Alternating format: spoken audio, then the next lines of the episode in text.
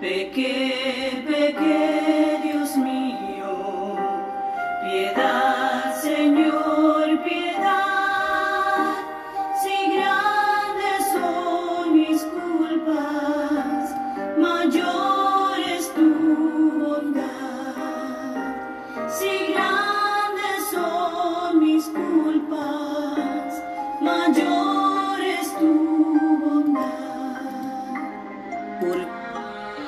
Dios nunca se cansa de perdonarnos. Somos nosotros los que nos cansamos de buscar su misericordia. La cuaresma es una llamada a detenerse, a ir a lo esencial, a ayunar de aquello que es superfluo y nos distrae. Es un despertador para el alma. Saludos cercano, queridos oyentes de este podcast. Soy el Padre Nolasco Tamayo de la parroquia de Santa Ana, en la diócesis de Providence, Rhode Island. La cuaresma es el tiempo propicio para escuchar a Dios, que habla a nuestro corazón herido y enfermo. Es un tiempo para vivir en coherencia con el bautismo. Bienvenidos. San Mateo capítulo 18 versículos 21 al 35. Pedro se acercó a Jesús y le preguntó, Señor, ¿cuántas veces tengo que perdonar a mi hermano que peca contra mí? ¿Hasta siete veces? No te digo que hasta siete veces, sino hasta setenta y siete veces. Le contestó Jesús, Por eso el reino de los cielos se parece a un rey que quiso ajustar cuentas con sus siervos. Al comenzar a hacerlo, se le presentó uno que le debía miles y miles de monedas de oro. Como él no tenía con qué pagar, el Señor mandó que lo vendieran a él, a su esposa y a sus hijos, y todo lo que tenía para así saldar la deuda. El siervo se postró delante de él. Tenga paciencia conmigo, le rogó, y se lo pagaré todo. El Señor se compadeció de su siervo, le perdonó la deuda y lo dejó en libertad. Al salir, aquel siervo se encontró con uno de sus compañeros que le debía cien monedas de plata. Lo agarró por el cuello y comenzó a estrangularlo. Págame lo que me debes, le exigió. Su compañero se postró delante de él. Ten paciencia conmigo, le rogó, y te lo pagaré. Pero él se negó. Más bien fue y lo hizo meter en la cárcel hasta que pagara la deuda. Cuando los demás siervos vieron lo ocurrido, se entristecieron mucho y fueron a contarle a su señor todo lo que había sucedido. Entonces el señor mandó llamar al siervo. Siervo malvado, le increpó. Te perdoné toda aquella deuda porque me lo suplicaste. ¿No debías tú también haberte compadecido de tu compañero, así como yo me compadecí de ti? Y enojado, su señor lo entregó a los carceleros para que lo torturaran hasta que pagara todo lo que debía. Así también mi Padre Celestial los tratará a ustedes, a menos que cada uno perdone de corazón a su hermano. El famoso psiquiatra Carl Menninger dijo una vez que si pudiera convencer a los pacientes en los hospitales psiquiátricos de que sus pecados fueron perdonados, el 75% de ellos podría irse al día siguiente a su casa. Una de las palabras más hermosas en cualquier idioma es la palabra perdonar.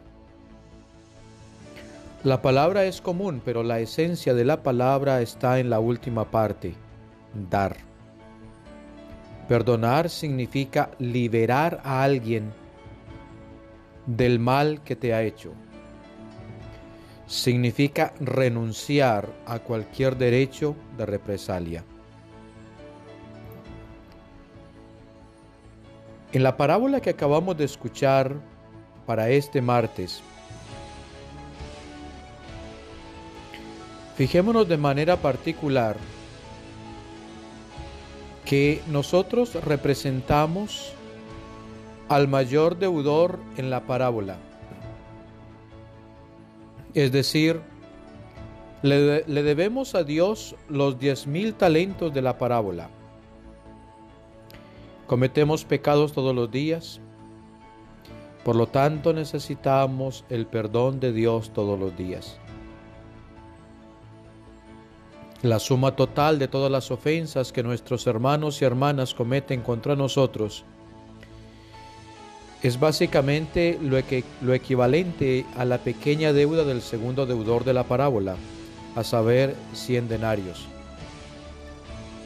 Sin embargo, sorprendente y tristemente, somos despiadados con nuestros semejantes. La moraleja de la historia de Jesús es que como miembros de una comunidad debemos tratarnos unos a otros como Dios nos ha tratado a cada uno de nosotros. Y ahí es donde tenemos que estar siempre atentos porque en la convivencia comunitaria, como parroquia, los diferentes ministerios, en los diferentes servicios, siempre hay la posibilidad de que hayan rencillas, malos entendidos, discrepancias en la forma de hacer las cosas, en las formas de pensar. Y sin duda es urgente en esta cuaresma el que estemos atentos precisamente a dar ese perdón. Aquí tenemos en el Evangelio de hoy un llamado del Señor para tirar la calculadora cuando se trata de perdonar. Debemos elegir el camino más honorable y perdonarnos unos a otros, pero hacerlo de corazón. Se nos ha perdonado una deuda más allá de todo pago humano. El pecado del hombre que Dios perdonó a través de su muerte voluntaria y sacrificial, de su Hijo en la cruz.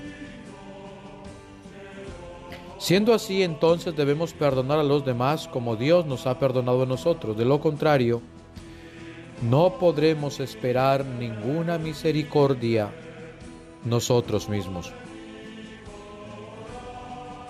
Necesitamos perdonar.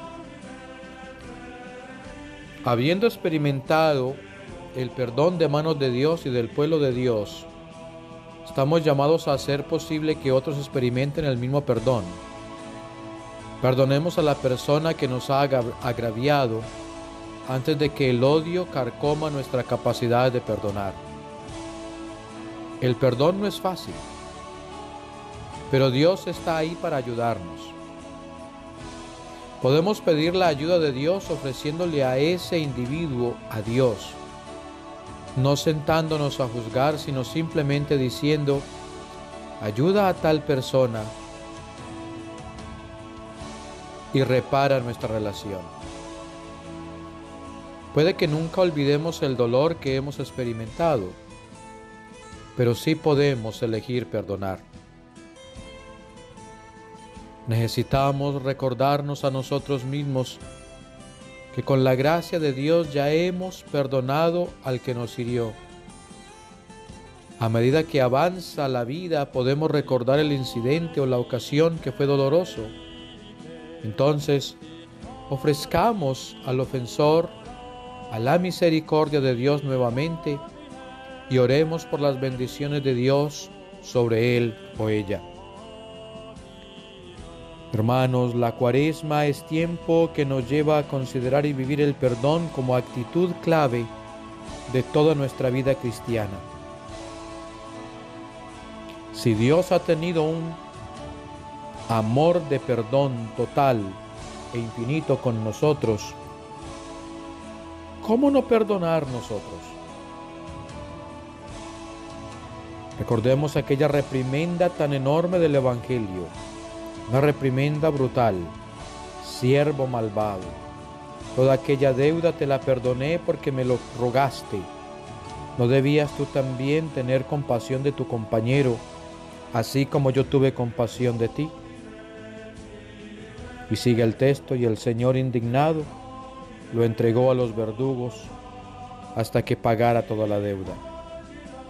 Lo mismo hará con nosotros el Padre Celestial si cada uno no perdona de corazón a su hermano. Oh amado Jesús, te agradezco las insondables profundidades de tu misericordia. Te agradezco por tu bondad de perdonarme una y otra vez. Dame, Señor, un corazón digno de ese perdón, ayudándome a perdonar a todas las personas en la misma medida en que tú me has perdonado a mí. Perdono a todos los que han pecado contra mí. Ayúdame a seguir haciéndolo desde lo más profundo de mi corazón. Amén.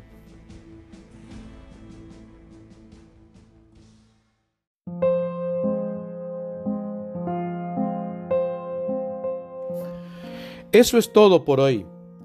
Que Dios les bendiga, les proteja y acerque a Él en este tiempo de conversión.